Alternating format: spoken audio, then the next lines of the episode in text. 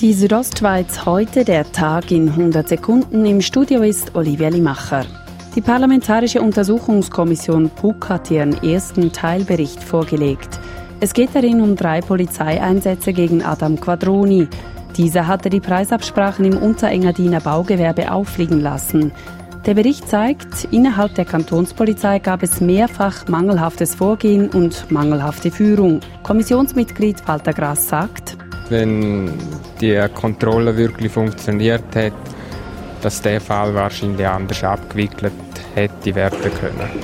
Einer der drei von der PUC untersuchten Einsätze war die Verhaftung von Adam Quadroni im Juni 2017. Die PUC kommt zum Schluss, dass die Beurteilung von Quadroni als gewaltbereite Person im Wesentlichen auf der Einschätzung eines Polizisten beruht. Dazu PUC-Kommissionsmitglied Jan Koch. Am Schluss hat er natürlich den Prozess so entsprechend ausgelöst und das hat bei uns dann grosse Fragezeichen hinterlassen. Kritisiert wird unter anderem der Kommandant der Kantonspolizei Graubünden, Walter Schlegel. Ihm wirft die PUC vor, die Führungsverantwortung zu wenig wahrgenommen zu haben.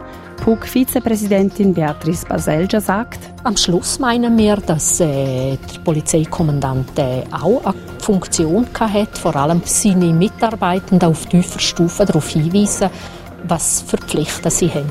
Schlegel habe sich zudem ungenügend und unkritisch mit dem Umgang der Kantonspolizei mit Quadroni auseinandergesetzt, heißt es weiter.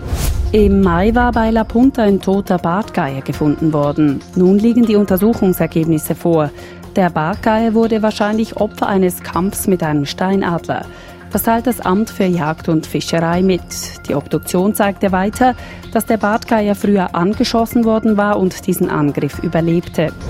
Die Südostschweiz heute, der Tag in 100 Sekunden, auch als Podcast erhältlich.